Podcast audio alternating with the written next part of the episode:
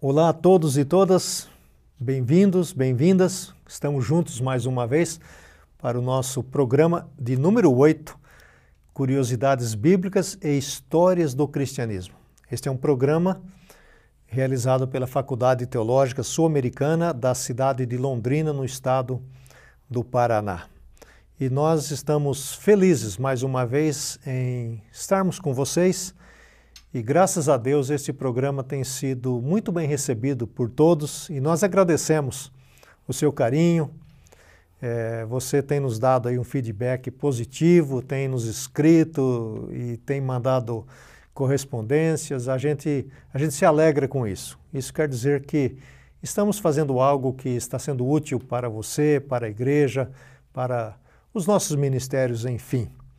O programa de hoje é muito interessante. Nós vamos falar sobre a conversão do imperador Constantino ao cristianismo. Mais uma vez, conosco, aquele que tem feito as exposições, o nosso professor Dr. Vander de Lara Proença. Vander, mais uma vez juntos para o oitavo programa. Que bom, ser uma alegria estar aqui dividir esse espaço né, sobre aí esse passado, a história da igreja, a história do cristianismo. E, e tem essa interatividade muito legal aí com o nosso público, o pessoal que tem, tem acessado, tem postado mensagens né, muito generosas e, e é muito interessante perceber como que o programa vai sendo levado para frente, né? vai sendo multiplicado, porque Exato. o pessoal replica nas mídias sociais.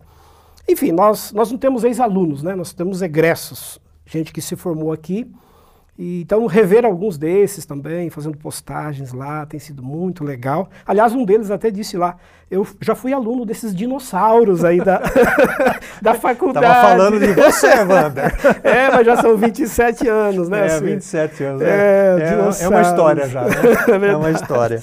E, e falando então desse, dessa interação, Wander, e como a gente já prometeu, se você tem alguma pergunta você pode escrever que a nossa equipe está aí a postos e vai tomando nota e nos próximos programas o professor Vander vai respondendo essas perguntas.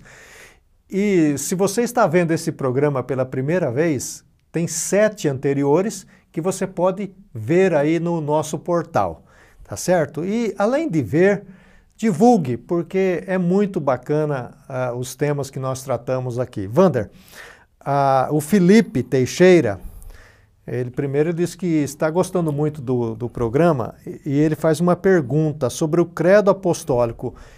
Ele foi escrito na época dos apóstolos e eu queria também que você já respondesse, Wander, o que significa essa palavra credo? Ok. Obrigado aí, Felipe, né? O Felipe. Que legal trazer essa questão aí para a gente ampliar um pouquinho do que nós vimos também no programa passado. Pois bem, o, o, credo apostólico ele surge entre o século II e o século. vai se desenvolver até o século VI, basicamente. Ele resume alguns pontos teológicos importantes da igreja antiga. Isso por quê? Porque o cristianismo, à medida que foi se expandindo, foi se emancipando do judaísmo, como a gente já vem estudando aqui em contos passados, ele precisou, primeiro, firmar uma identidade, dizer no que de fato ele acreditava quem era Jesus, qual a sua relação com, com o Pai, é, o que, que a mensagem cristã falava sobre a morte, sobre a vida eterna, sobre a ressurreição, enfim. Então, essa é a primeira finalidade do credo apostólico, fixar alguns pontos teológicos, doutrinários, para dar uma identidade ao cristianismo. E a segunda finalidade é fazer um enfrentamento a determinadas críticas, né, chamadas heresias que começaram a ameaçar a igreja, questionando determinados pontos é, de fé. E o credo apostólico tem essa finalidade de assegurar minimamente aquilo que os cristãos acreditavam. Então, por exemplo, na, na hora do batismo né, de um novo convertido, ele precisava recitar, afirmar, referendar aquele, aqueles dizeres, aquelas declarações de fé. Então, são pontos que, de profissão de fé né, que serviu principalmente no momento do, do batismo. É uma igreja já muito plural, muito diversa, como nós já vimos, e o credo tem a finalidade de assegurar minimamente uma unidade e, e uma identidade desse cristianismo. E aí, fechando né, a questão, na significado da palavra, a palavra credo significa crença, afirmação de fé.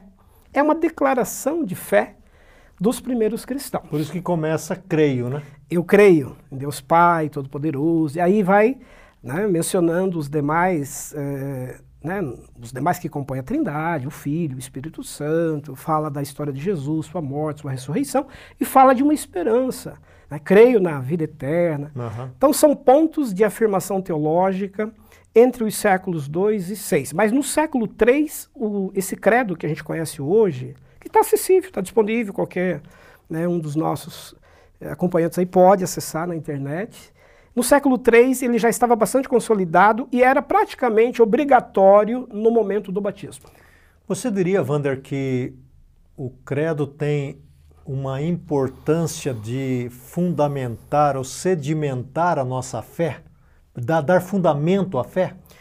Sim, porque, como a gente comentou, especialmente no momento em que a igreja foi se emancipando do judaísmo, ela foi adentrando ao mundo extremamente complexo, plural, que era o mundo greco-romano. Uhum. Né? Um emaranhado de crenças, né? culturas politeístas, uma série de correntes de pensamento, correntes religiosas.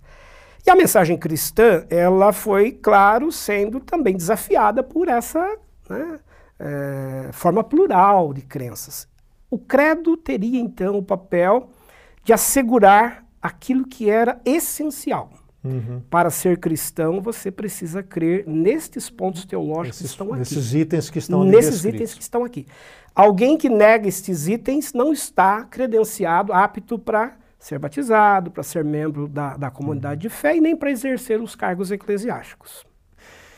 Eu queria fazer um desafio a você. Escreva aí do lado aí nos comentários se você sabe recitar o credo apostólico.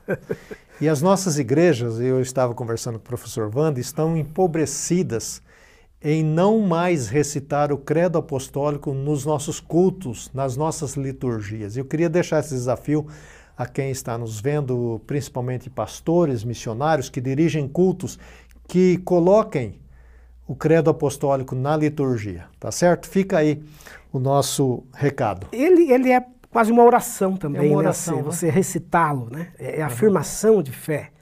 Então, fundamental, e como o título já diz, credo dos apóstolos. É uma herança daquilo que os apóstolos ensinaram, ensinaram. e deixaram para os seus discípulos de apóstolos, uhum. que por sua vez vão fixar para, para a igreja. E como antiga. somos herdeiros dessa igreja, seria muito interessante conhecer é, o credo apostólico. Vander, o, o Gildásio Fernandes, ele primeiro parabeniza você pelas aulas extraordinárias né, que, que nós estamos tendo aqui e faz um arrazoado aqui e uma pergunta. Ele diz assim: se Pedro pastoreou a igreja, a igreja de Roma. De né? Roma, né? É, então ele está dizendo assim: se Pedro pastoreou essa igreja, e, esta, e Pedro tinha então um pensamento, uma uhum. teologia judaizante, uhum. e Paulo escreve a carta aos Romanos exatamente para doutrinar e falar acerca da salvação pela fé, e não pelos ritos uhum. judaizantes. Uhum. É, o Judásio está dizendo. Então, houve um choque entre a teologia de Pedro e a teologia paulina, a teologia de Paulo? Houve aí uma, uhum, um choque, uhum. pelo que ele está razoando aqui. Ok, obrigado, Gildas, pelas considerações e a interação aí com a gente. Questão bem importante. Uhum. Veja, Paulo vai enviar uma carta à igreja de Roma que ele de fato não conhecia. Não é? A igreja de Roma é fundada, provavelmente já no dia de Pentecostes, por pessoas que lá estavam, e será depois consolidada com o trabalho de Priscila e Áquila no início e depois principalmente com Pedro, que vai se mudar para lá nos anos 60 e vai assumir o pastoreio daquela igreja. E Paulo manda uma carta para essa igreja por volta do ano 57. Era um sonho dele conhecer a cidade de Roma. Ele manda a carta antes. Olha, eu estou mandando a carta, Isso. mas já comprei a passagem né, e, e pretendo chegar aí em breve. E, e, essa carta, claro, foi recepcionada pela igreja de Roma, circulou e foi preservada. Agora, e aí vem entrar a pergunta que ele faz. Por que, que a igreja de Roma, então, não absorveu essa visão paulina nas suas práticas? Porque parece que prevaleceu no final a visão de Pedro. Tem algumas razões para isto. Né? A primeira é que havia uma diversidade grande de comunidades na cidade de Roma. Roma é uma cidade de um milhão de habitantes. Um milhão. Então, eh, a gente pode estimar aí dezenas de comunidades cristãs porque as igrejas funcionavam nas casas, nos lares. E então algumas igrejas ficaram mais ligadas a Pedro e outras mais ligadas a Paulo. Nós não temos, portanto, uma uniformidade por conta das escolas apostólicas, que a gente vai falar daqui a pouco também sobre elas. Então, resumindo, a carta aos romanos vai chegar em Roma, mas ela vai ficar muito mais circulante, terá um peso maior nas comunidades paulinas. Uhum. Ainda que as igrejas de Pedro, evidentemente, tiveram contato com ela, porque mais tarde ela vai ser assimilada no cânon. Mas a influência maior e final será de Pedro, porque Pedro pastoreou a igreja de Roma. Ele trabalhou pelo menos sete anos ativamente lá na companhia de, de João Marcos, e isso pesou mais no final para a identidade teológica da Igreja Romana.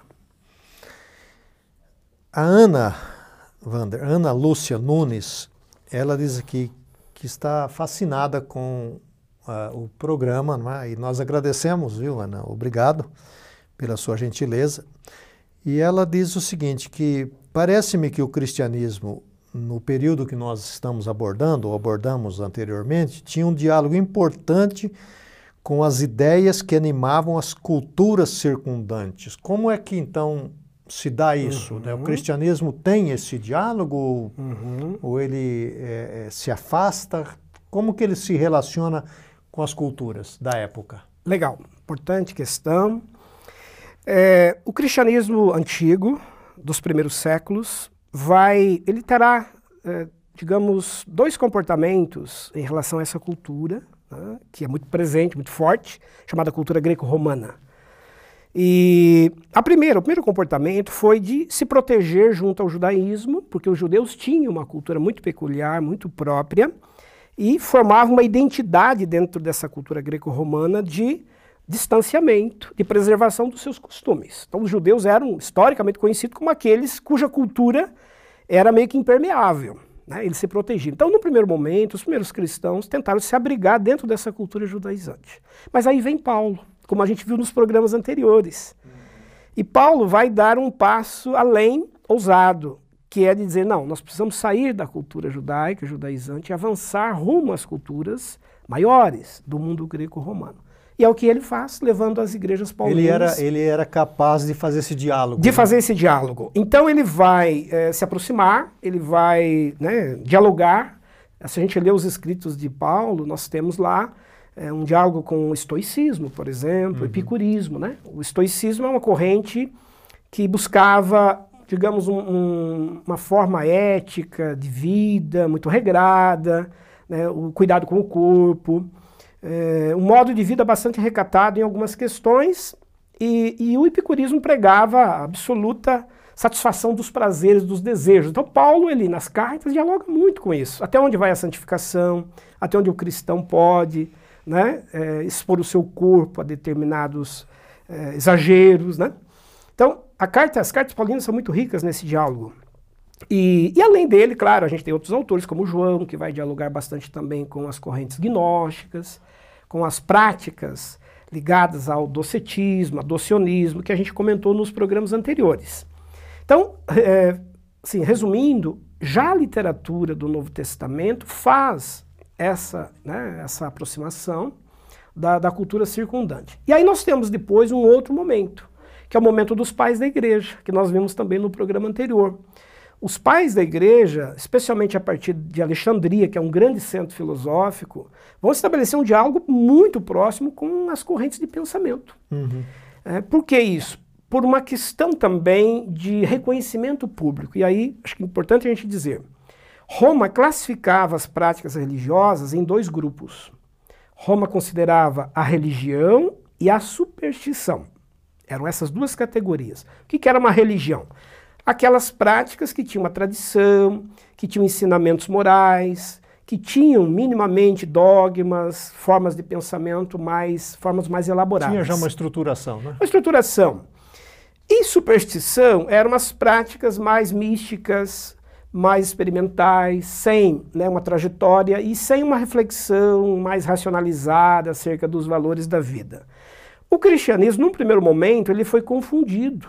Ah, né? pelo, pelo judaísmo. Então ele ficou debaixo do judaísmo e Roma então disse: não, é um movimento que é judaico. E os judeus tinham. Foi até bom, né, num certo O que sentido, foi, né? né, foi preservar, né? importante. A igreja iniciante, né? Então Roma disse: não, não é superstição, porque eles são judeus, eles praticam o judaísmo. E o judaísmo tinha um status de religião junto ao Império Romano. Mas à medida que o cristianismo se distanciou do judaísmo, foi se emancipando, ele foi ficando sem uma referência maior, e aí incorreu numa classificação perigosa. É uma superstição. E se é superstição, não deve ser coisa boa. Isso chama a atenção dos romanos e eles vão começar a perseguir a igreja. Só para dar um, um exemplo aqui, assim, que eu acho que é bem, ilustra bem isso que a gente está dizendo. Quando os cristãos, por exemplo, se reuniam à noite, às vezes em cemitérios, como nós vimos aqui o culto das catacumbas, e lá celebravam, por exemplo, a ceia e diziam que comiam o corpo de Cristo, bebiam sangue. Um negócio meio esquisito, né? Então, lá fora, as pessoas que não, que não frequentavam, que não sabiam o que, que acontecia lá dentro, Os não iniciados, né? os não iniciados. Então, imagine, né? Isso, isso circula. Olha, Eu passei no cemitério, escutei os caras Exato, bebendo cantando. sangue, né? Aí alguém saiu de lá dizendo que bebeu o corpo, né? Bebeu o sangue lá, comeu do corpo.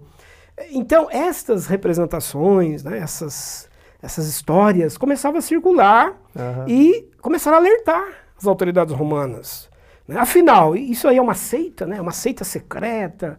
Né? O que, que eles praticam lá dentro? Que ritual é esse exatamente? Exato. Então, para fazer esse tipo de desconstrução e dar ao cristianismo um status de uma religião lícita, que tinha valores e princípios, é que os pais da igreja vão buscar um diálogo com a filosofia, com as categorias de pensamento, e vão sistematizar ah, ah, aquilo que o cristianismo acreditava, justamente para dizer: olha, é, é possível crer e ser também racional, inteligente. né? A, mensagem cristã não é, só, não é uma superstição. Uhum. A mensagem cristã não é magia. né? A mensagem cristã não é uma coisa obscura que se reúne na calada da noite. A mensagem cristã tem algo a dizer para esse mundo. E os teólogos da igreja, os pais da igreja, disseram, com né, categorias filosóficas, ah, aquilo que o cristianismo também afirmava como valores. É, muita coisa, não é, Wander? E Bastante. Muita história, gente. muita história. O, o Tiago Pedro, Wander, ele, ele, no programa anterior, nós falamos sobre a questão das nomenclaturas. Lembra que nós tratamos disso, né? Sobre os bispos, os anciãos, os presbíteros e tal, né? E também os apóstolos, que eram nomenclaturas ali do Novo Testamento. Então ele, ele faz um arrazoado aqui e depois ele pergunta assim, olha, quando olho para essas nomenclaturas nos dias de hoje, vejo mais como uma movimentação apostólica do que propriamente ter apóstolo nos dias de hoje. Então, professor, existe apóstolo hoje e como olhar para esses modelos da igrejas atuais? Como você já tratou dessa Uhum, questão, eu queria uhum. que brevemente Tá. você respondesse isso Tá para bem, ele. tá bem. Legal, obrigado, Tiago, pela questão. É, sim, nós temos hoje né, o, o título de apóstolo sendo utilizado por determinados líderes. É um alguns movimento deles, também, né? um Um movimento movimento. apostólico, né? Um movimento apostólico, que no caso aqui da, da América do Sul, começou em- na Colômbia, principalmente, né, e Aham. foi Argentina Argentina se espalhando. E hoje no Brasil está bastante consolidado. Né? A gente tem, inclusive, alguns líderes bem, bem famosos aí no Brasil, né, usando o título, enfim.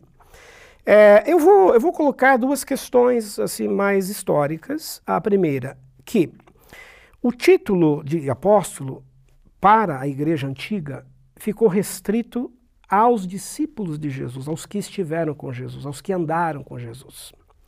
A prova é que quando Paulo quis ser apóstolo, foi chamado para ser apóstolo, se apresentou em Jerusalém dizendo Não deu certo, né? não deu certo. Disseram, mas peraí, você, você andou com Jesus, afinal? Você fez parte do, do grupo, O colégio, né? do colégio? E ele foi questionado. Paulo foi questionado. Então, demorou-se um tempo grande para que o título de apóstolo fosse conferido a Paulo. José Comblan, num dos livros que nós já citamos aqui em aulas anteriores, é, Paulo Apóstolo de Jesus Cristo, ele analisa a dificuldade que Paulo teve para receber o título de apóstolo, por conta desse questionamento. Cria aquela credibilidade, né? Exatamente, ter estado e ter andado com Jesus.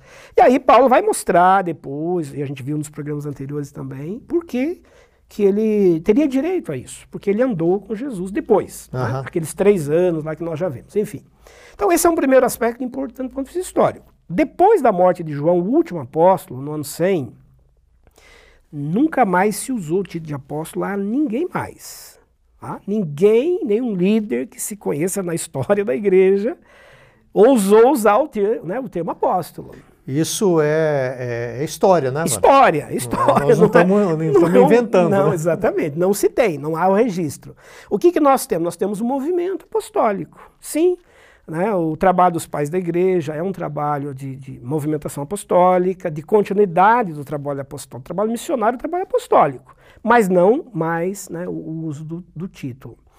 E, e aí uma, uma, segunda coisa que, que acho que a gente pode colocar é que me parece, uh, e aí a gente traz para o contexto mais recente, o uso do título hoje, né, o uso do termo, está muito mais ligado a uma certa uh, um certo status até, uma certa disputa no campo religioso, é, no sentido de ter uma autoridade maior, uma representatividade maior, de ter uma autoridade, autoridade maior e chamar, uma, né, chamar a atenção de um público maior. É, me parece que às vezes isso, e aí talvez seja um, um terreno um pouco perigoso, né? É, às vezes uma certa vaidade mesmo, eclesiástica, né? uma certa ousadia, é, eu diria, né, assim, quase uma usurpação de alguma coisa que historicamente não se praticou. Então, por que, que se faz? Se faz porque se desconhece a história. Se conhecesse a história cuidadosamente, muito provavelmente deixaria de usar esse termo hoje. Agora, uh, e aí encerro né, dizendo assim: uh, nós, na Faculdade Sul-Americana, nós temos por princípio que respeitar toda a diversidade, nós temos estudantes aqui das mais diferentes confissões, dos mais diferentes grupos. De que vêm de igrejas que têm apóstolos. Que têm apóstolos. Né? Nós temos alunos aqui, inclusive, que utilizam, né? Nós já recebemos na pós-graduação uhum. alunos com essa titulação. E nós convivemos, respeitamos todos eles, não temos nenhum problema. E até chamamos, né? Chamamos, porque nós somos uma instituição que nasceu para ser exatamente aberta a toda essa diversidade, a todo esse é. pluralismo. É. Nós não temos esse tipo de barreira. Agora, historicamente, eu coloco esse ponto que você colocou para reflexão. Tá certo. É, fica aí a, a, a, observação do professor Vander, né? especialmente esse último adendo que ele faz. Né? Nós respeitamos. É, eu, o que interessa, na verdade, é o trabalho que a pessoa está fazendo. E né? o trabalho apostólico da igreja, né? Assim, porque na prática todos nós exercemos um trabalho apostólico é. quando damos continuidade àquele trabalho. Que é ligado ao, à missão, né? A missão Que é o envio, né? O envio. É envio. Então, é se a, a igreja... missão apostólica. A igreja tem um apóstolo, ou tem um, está debaixo do movimento apostólico, cumpra o que preceitua o termo, que é o envio. A igreja é uma igreja missional, uma igreja em missão, que é isso que significa aí o apostolado. O apostolado. O, o Marcos Vander, é, você já falou isso, eu acho que em dois ou três programas, mas o Marcos está perguntando aqui, e essa aqui você não vai esticar demais. Tá não. bom. vou ser breve. Você, você vai ser breve. É, é, você já falou daquelas três escolas, né? a judaizante, uhum. a paulina e a joanina. E, e no que, que elas diferiam? E se isso era um. poderia ser chamado de uma divisão na igreja primitiva. Uhum. Tá bem. Que é uma segunda pergunta que vem de um outro colega. É, vem também, do, né? essa vem do Israel, ah, então estou juntando as duas. Né? Legal, né? bacana. Tá, é, de forma bem resumida. A chamada escola judaizante é aquela escola mais conservadora, apegada a costumes e tradições judaicas. Era, claro, uma tradição já cristã, né, se formando, é, já é uma igreja cristã, mas que quer né, preservar todos os costumes e tradições, os ritos, o modo de vida, é, o legado do judaísmo. Né? Ser cristão é manter também as tradições judaicas. Pois bem, vem uma segunda escola que é a escola paulina. Paulo é usado. Nesse sentido, ele é chamado, entre aspas, de liberal, porque ele propõe romper e deixar toda essa, né, essa vinculação judaizante e, e, propor uma aproximação das culturas, dos povos, dos mais diferentes povos, das mais diferentes culturas. Em outras palavras, todas as demais culturas podem ser também culturas do reino de Deus. A cultura do reino de Deus não se restringe à cultura judaica. Né? Esse é o ponto paulino. Pois bem, isso aconteceu. Então, as igrejas e as escolas, de, de né, digamos aí, paulinas, ou a escola paulina, ela vai nessa direção dos povos gentílicos. Mas aí vem uma terceira escola, uma terceira via, que é a escola joanina. E por que, que vem a escola joanina? Ela vem como uma espécie de equilíbrio nessa balança.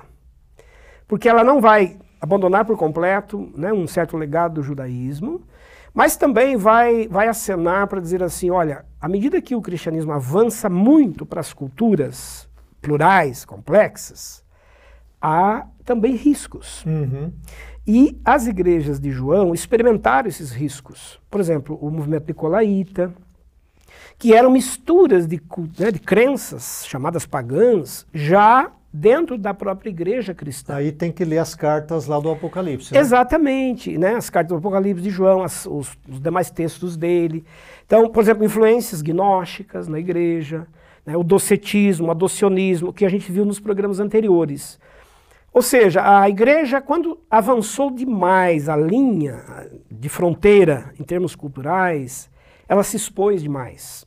E aí, o que estava lá na outra ponta começou a vir para dentro da igreja. Uhum. E aí vem a carta, né, o, melhor, a escola joanina dizendo assim, olha, é preciso ter cuidado, tem um limite. E a escola joanina representa essa terceira via, eh, mostrando até onde é possível ir e até onde é necessário se estabelecer um limite e uma afirmação. Difícil, né, Wander? Até hoje é muito complicado essa questão, né? Como Isso. a gente avança na cultura qual é a preservando linha, né? ainda os... preservando a integridade, é, né? aquilo que, que, nós começamos o programa de falando sobre é. o credo apostólico. É. Né? Hoje certas afirmações do credo para algumas culturas. Sim.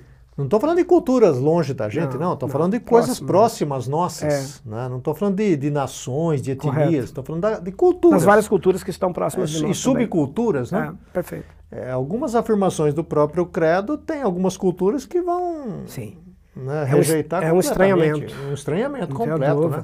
E, e, aí, sobre a questão se foram divisões ou não, eh, a gente poderia. Eu colocaria duas coisas. Num primeiro momento, sim, a gente tem, digamos, eh, opções diferentes nesse cristianismo. Uhum. Ah, o próprio Novo Testamento não esconde isso. Existiram tensões entre esses líderes. Paulo e Pedro terão algumas tensões teológicas, vão discutir, vão debater.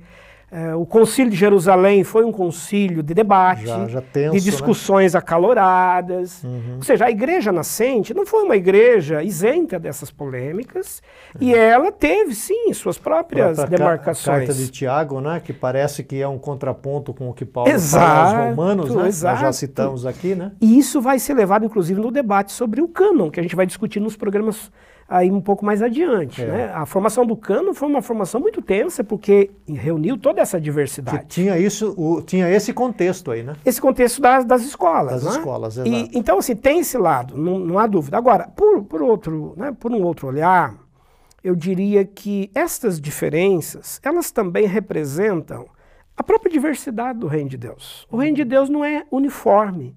O reino de Deus ele é amplo, ele contempla a diversidade, ele contempla as diferenças. Como hoje, né, nós temos grupos protestantes, evangélicos, os mais diversos. E todos são né, possíveis dentro do reino de Deus, porque o reino de Deus, as estacas desse reino, elas são amplas. E elas conseguem abrigar muito dessa diversidade. É, o que nos une, que é o senhorio de Cristo, é mais forte e mais importante do que questões menores, Correto, né? exatamente. E às vezes nós perdemos tempo com as menores. Com as né? menores.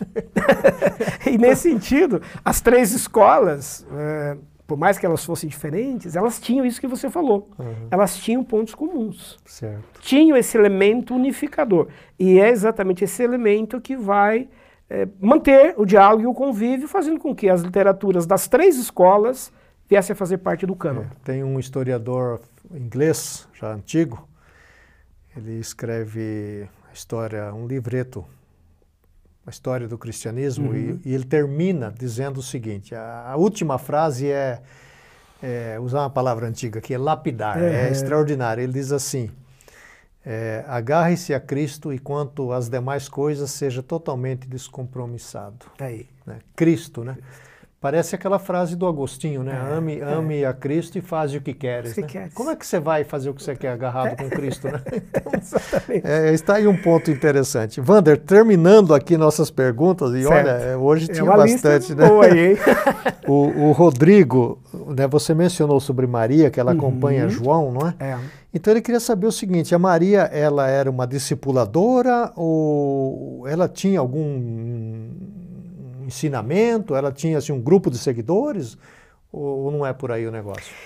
Maria teve um papel importante do, do ponto de vista histórico, a gente mencionou isso também no programa anterior, por ser testemunha ocular, é, importantíssima, né, de coisas que envolveram a vida de Jesus. Desde o dia zero até, até a morte de. Cristo e Que ressurreição. ninguém- ela né? estava lá na última, no último ato da cruz, não é? Primeiro e último, né? Primeiro e último. Ela não, ela, ela era, portanto, conhecedora de coisas que os demais não, não possuíam. E por isso mesmo ela foi procurada pela liderança da igreja, pelos demais apóstolos, por outros líderes que quiseram escrever e saber sobre Jesus e foram até ela. E ela foi uma fonte muito importante na cidade de Éfeso, para os escritores, para os líderes. E, enfim, ah, alguns, alguns dados da tradição histórica sugerem que Maria teria sido uma liderança ao lado dos apóstolos muito importante. Ela ajudou muito a igreja antiga, pelo seu testemunho, né, pelo seu depoimento.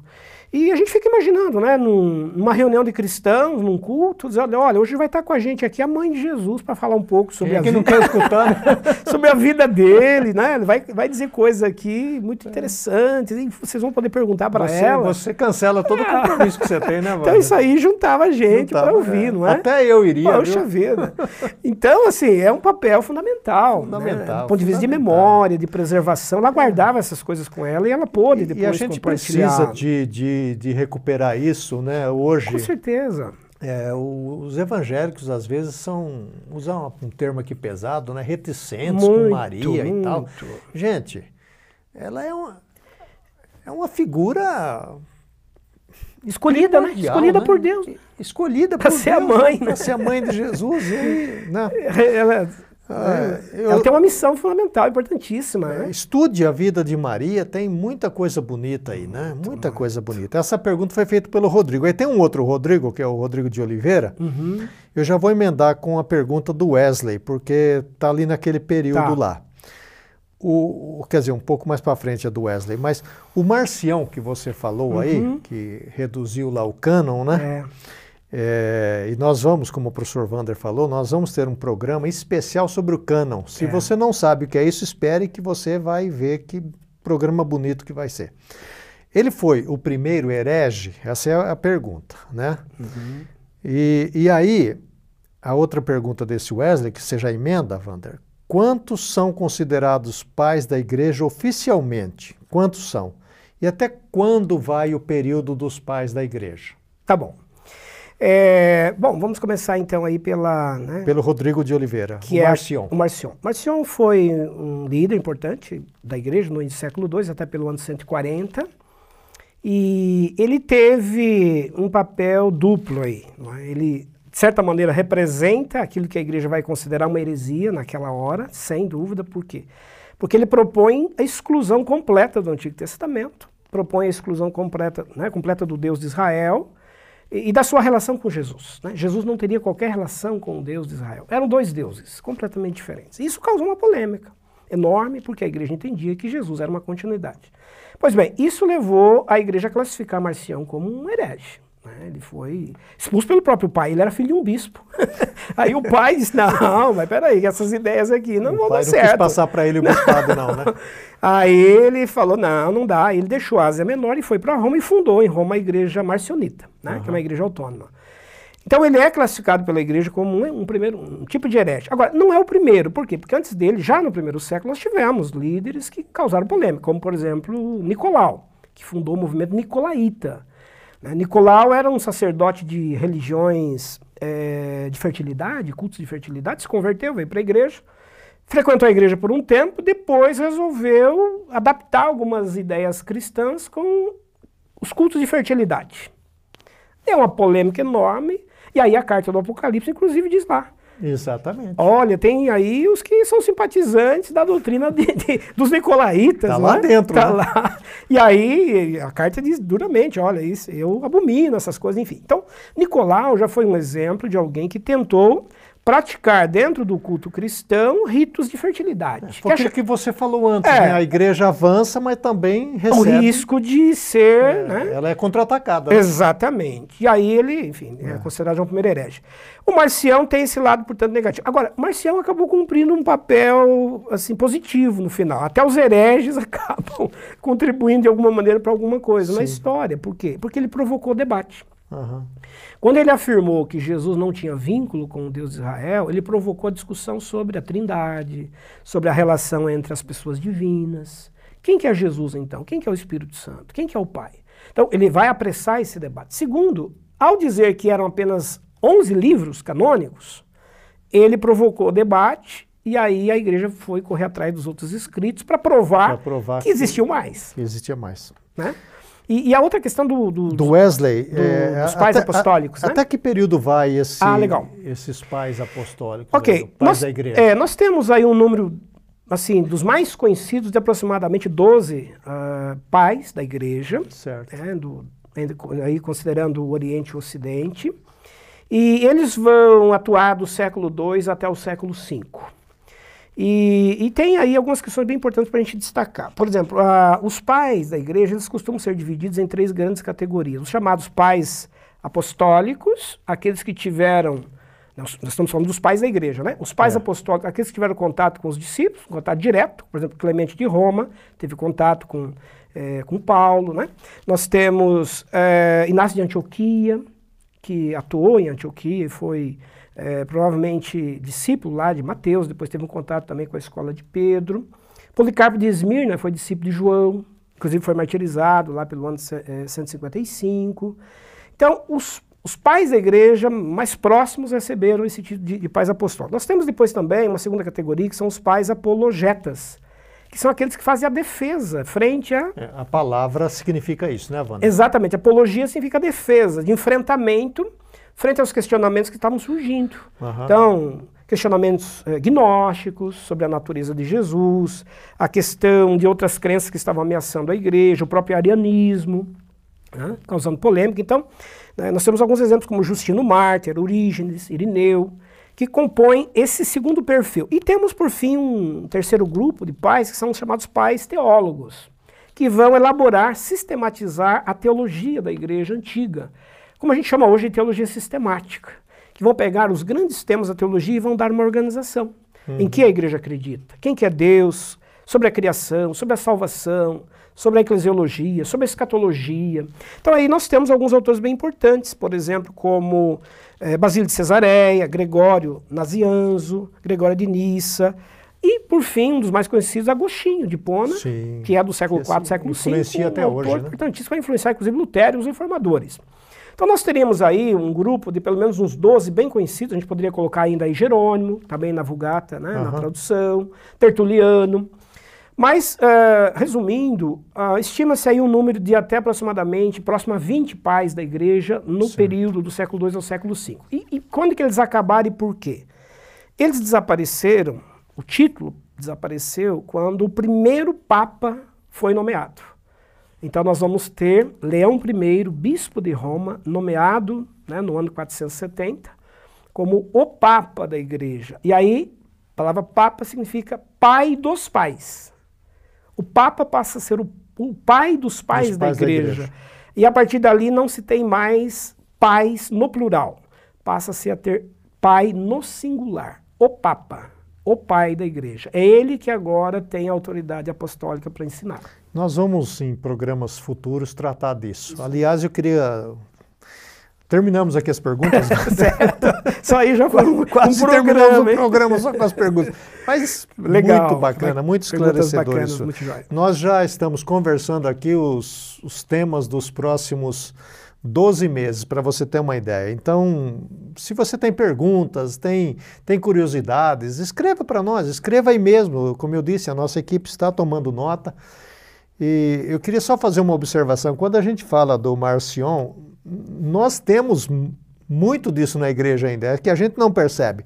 Mas, por exemplo, quando alguém sublinha um versículo da Bíblia, não é que é errado fazer, mas tem uma coisa aí muito interessante. Quando você sublinha um versículo, outro e outro e outro, você está fazendo uma Bíblia para você. Própria. Própria, porque você gosta daqueles versículos. Né? E dos outros versículos que não riscou embaixo, né? não marcou de amarelo ou de verdinho, aqueles versículos a gente faz o que com eles? Né?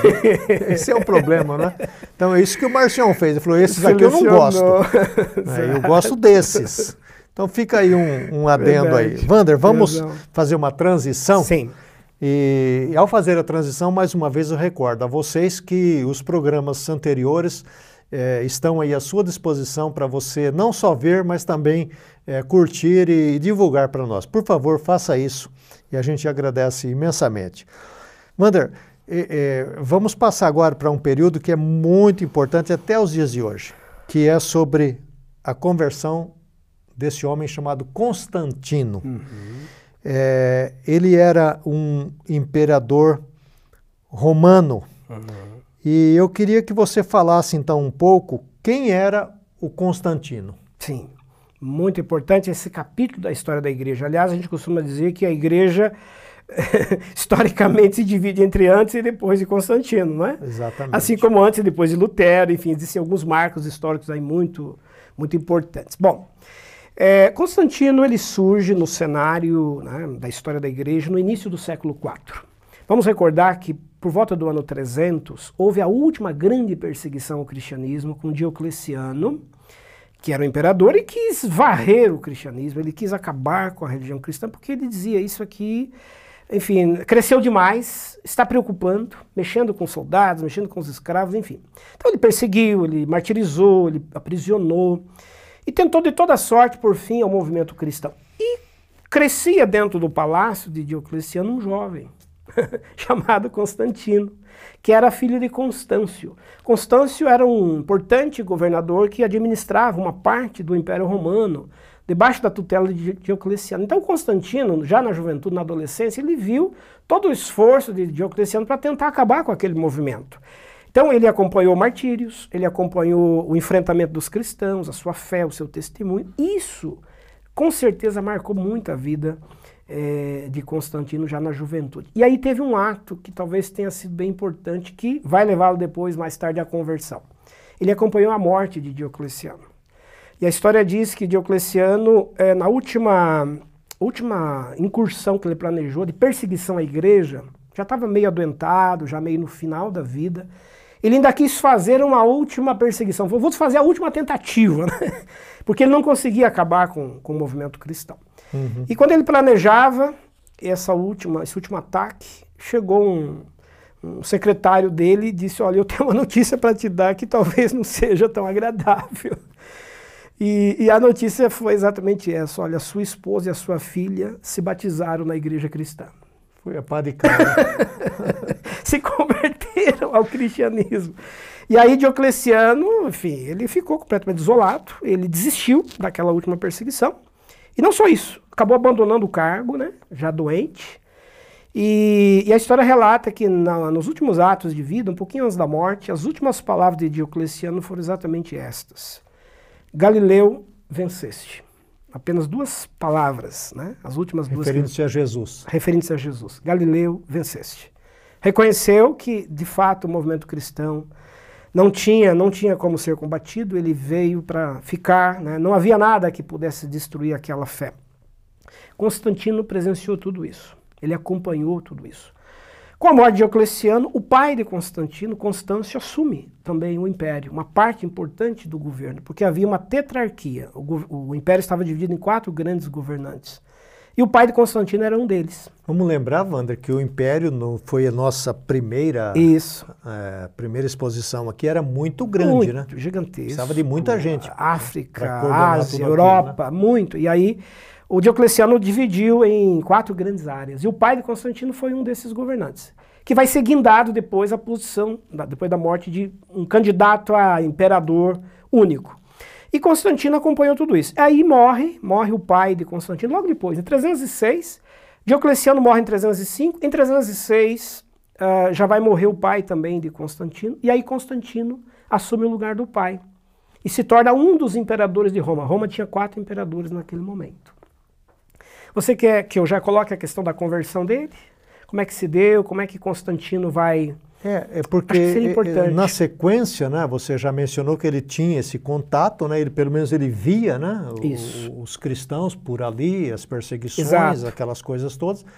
E você já mencionou que isso influenciou a vida dele. E aí ele se converte, né? Vamos usar essa expressão, né? Isso. A história narra isso, mesmo, Exato. Né? Que ele, é, ele se, converte se, converte ao cristianismo. Se converte à fé cristã. Como que se deu a, a, o ato da conversão? Legal. É, e aí é um capítulo bem, bem importante, muito curioso, inclusive. Né? Constantino, ele relata depois, por volta do ano 312, 312 quando ele estava para fazer uma batalha dura, desafiadora. Por quê? Porque um dos seus adversários, vejam, esses quatro imperadores ficaram disputando o poder. E um deles se aproximou para tomar a cidade de Roma, onde estava Constantino, onde estava o governo de Constantino. Chegou até o rio Tibre, que é o rio que circunda a cidade de Roma, onde havia uma ponte chamada Ponte Milvia. E chegou a notícia para Constantino: o teu adversário está cercando a cidade de Roma. E aí ele vai para os seus generais, seus comandantes, prepara as tropas e diz: olha, vamos ter que fazer um enfrentamento. E Constantino era devoto do deus Sol, deus Mitras, né, chamado Sol Invictus.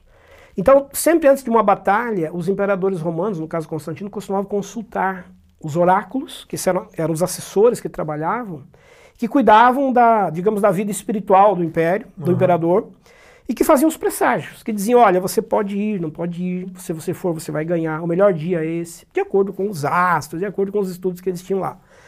Então Constantino fez uma espécie aí de, de digamos, de prece voltada ao sol, ele conta, olhando para o sol, que era o deus Mitras, sua divindade, e ao pedir ajuda ao Deus Sol, teria aparecido no Sol um sinal, né, uma imagem no Sol. E com as duas primeiras letras da palavra Cristo, né, XP, que em grego né, são as iniciais da palavra Cristo, uhum. e ao fundo uma cruz. Então, a, a, o nome de Cristo sobre uma cruz. E um dizer: com este sinal vencerás. Com este sinal vencerás. Ele ficou, relata, né? Extremamente atônito com aquilo, procurou os seus oráculos, seus conselheiros, o que, que era aquilo, e chegaram à conclusão de que eles teriam que pegar aquele símbolo e colocar na armadura dos soldados para fazer a batalha. Então ele manda pintar aquele sinal na roupa dos soldados, nos armamentos, nos escudos, e eles vão e vão para a batalha e vencem a guerra na, na Ponte Milvia e derrotam o adversário. E ele é aclamado então né, novamente como imperador romano e por causa dessa experiência em 312, ele entende que aquele sinal era um sinal da cruz, era um sinal de Cristo, de que a partir dali ele teria que ser seguidor daquele sinal.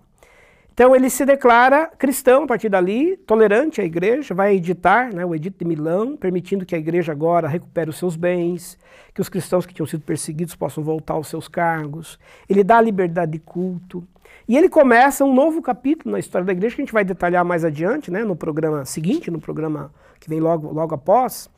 É, o que, que, mudou na vida da igreja né, depois da conversão dele. Mas do ponto de vista místico, histórico, este foi o ato da conversão de Constantino.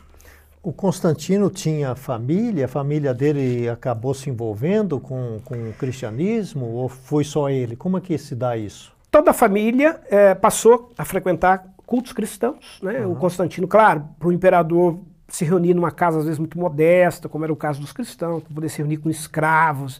Era uma coisa até de risco, né? não é aconselhável o imperador ficar né, nesses lugares. Então o que, que ele faz? Ele manda construir templos. Aí começam as construções. Foi aí que aparecem então os templos. Pela primeira vez. O ah, cristianismo entendi. antigo não tinha templos. O cristianismo antigo se reunia até o século IV nas casas, né? as eclésias, as igrejas domésticas. A partir de Constantino, começam as construções de templos, inclusive templos muito suntuosos, as basílicas, nas praças. Ele vai mandar construir catedrais. Toda cidade romana que tinha lá uma província, né, um, um ponto administrativo, tinha que ter uma catedral. Templos imponentes, bonitos. Então Constantino vai dar ao cristianismo um status agora de uma religião eh, de Estado, uma religião pública, uma religião do imperador. Então a família dele participa e vai entrar em cena uma personagem muito importante que é a mãe de Constantino, chamada Helena, que vai ser talvez muito mais cristã do que ele propriamente. Porque Helena ela vai ter um trabalho bem importante na igreja. Ela vai visitar Jerusalém, vai ficar muito impressionada com os lugares históricos da fé cristã, vai mandar construir lá o Templo do Santo Sepulcro, que existe até hoje, o Templo da Natividade em Belém. E ela vai trazer muitos objetos da Terra Santa para ornamentar os templos que Constantino estava fazendo. E, e, a Helena tem também um papel social importante, porque ela vai presidir uma espécie de amparo às viúvas, aos órfãos, é, no Império Romano. Porque o Império Romano ele não tinha, claro, um sistema previdenciário, como a gente imagina hoje, para socorrer idosos e doentes. Depois que a igreja vem e se aproxima do Império, a mãe de Constantino encabeça, ela encampa essa visão e ela cria uma espécie de fundo assistencial para amparar as famílias carentes. Aquilo que o os cristãos faziam por meio dos diáconos, com as ofertas, com as doações. Ela vai liderar isso com muito mais recursos, evidentemente. Sim, recurso do Estado. Do né? Estado, vai administrar verbas, inclusive, para a construção de casas de amparo para idosos, para órfãos, né? aquilo que a gente chamaria hoje de, de orfanatos. É, é, um trabalho direto da mãe de Constantino, chamada Helena. E só uma curiosidade também para quem está acompanhando. Numa dessas idas que ela fez a Jerusalém, ela teria trazido um pedaço de, de prego que se afirma, se acreditava, ser um prego que foi usado na cruz de Jesus para crucificá-lo. Ela descobriu isso lá em Jerusalém, comprou, conseguiu, trouxe e mandou confeccionar uma coroa para o filho usar. Então a coroa que Constantino usava tinha esse prego que era o prego da cruz de Cristo, se, segundo o que acreditava-se naquele a momento. Tradição. A tradição. Agora, Wander, é, nós vamos ter programa número 9, devotado a essa temática. Então, antes de terminar uhum, hoje, uhum. eu queria que você falasse para nós o seguinte: ele começa então, ou começa-se a construir esses templos. Paralelamente, por causa da conversão de Constantino, os templos dedicados aos pagãos ou uhum, ao paganismo uhum. começam a ser destruídos. Então eu estava lendo sobre esse período que o cristianismo quase que dizimou o paganismo naquela ocasião. É, vão acontecer duas coisas bem importantes sobre isso.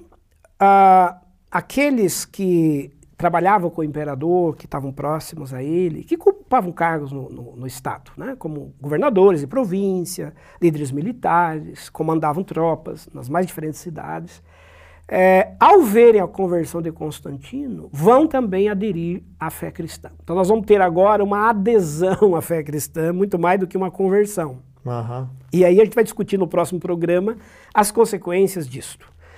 E, e, aí uma das medidas tomadas nas fronteiras e nas diversas cidades é de começar a dar ao cristianismo um status de primazia em relação às demais religiões.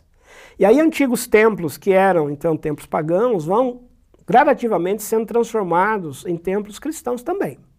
Então, ao destruir, a ideia de destruir aí não é só de ir lá e destruir materialmente, uhum. é de desconstruir toda a representação, simbologia, né, os objetos que existiam, coisas do tipo, e colocar no lugar desses templos agora o culto cristão, o rito cristão.